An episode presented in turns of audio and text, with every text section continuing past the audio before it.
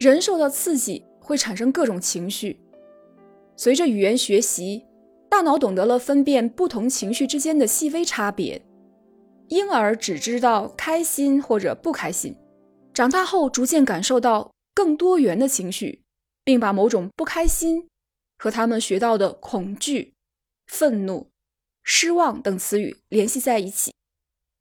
不过，这种分辨力却未必能持续一辈子。如果经常出现某种情绪，大脑会陷入情绪习惯的陷阱，渐渐无法辨别受刺激的微小差距，原本的感受也会被习惯情绪代替。习惯情绪根深蒂固，即使不在引发这种情绪的状态中，也会反复出现。例如，爱生气的人在悲伤时也表现出气愤；习惯哀伤的人在引发愤怒的场景下却感到自责。朴医生有位病人，儿子出了车祸，他大发雷霆，斥责儿子只会惹祸。后来的治疗中，他才明白了自己当时真正的感受，是身为人父没有能照顾好孩子的愧疚，还有对儿子受伤的心疼。因为他爱发脾气，这些情绪却以暴怒的方式表达出来。当愤怒成为他的情绪惯性，就会经常出现这种感受。久而久之，大脑辨别其他情绪的功能就出现了问题。想从负面情绪习惯中走出来，首先必须能辨识丰富多元的情绪，探索清楚自己含混的情绪，才知道自己真正在意的是什么，才知道自己该怎么做。原来混乱的生活会渐渐明晰。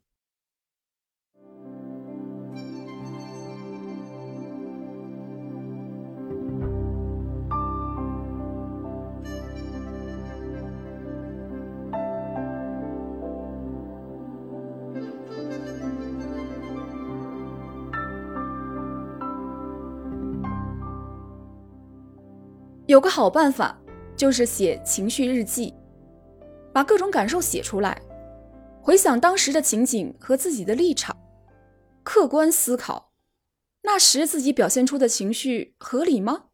是否正确辨识了当时的感觉？未来遇到类似情况，不要忽略自己的感受，比如现在生气好像不对，不是应该内疚吗？这样记录、阅读。思考，不再把情绪模糊归类。朴医生还介绍了一个灵丹妙药：大脑有个叫脑岛的部位，掌握人体各种知觉，比如心率、呼吸节奏、脏器感觉。脑岛的发达程度不仅影响身体知觉，还影响分辨情绪的能力。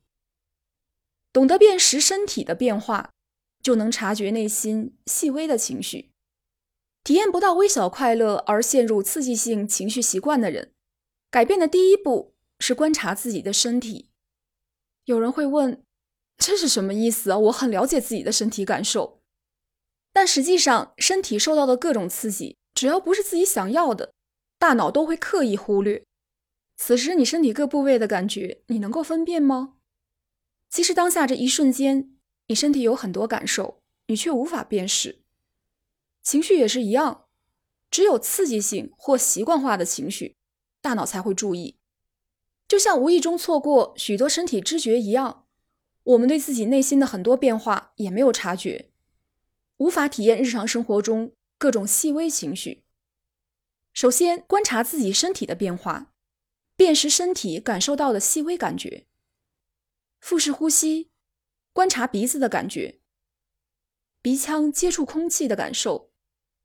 空气的温度，避免做出是非判断，以旁观者的角度接纳身体的所有感受，从头到脚平均分散注意力，静心观察，感受腹部上下起伏，肌肉凝聚的程度，感觉一下你此刻的姿势，心跳的缓急，呼吸的快慢，集中精神的同时，将注意力分散在各种知觉上。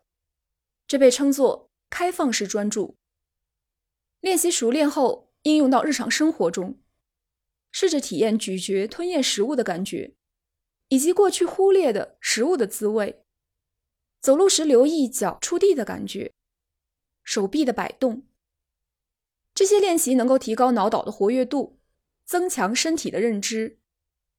熟练辨别身体知觉后，再像观察身体一样观察自己的内心。不管是激昂的情绪，还是平缓的情绪，都要能心平气和的体验和分辨。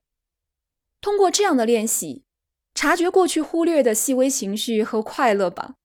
能够感受到微小情绪，就是朝着幸福情绪习惯迈进了一大步。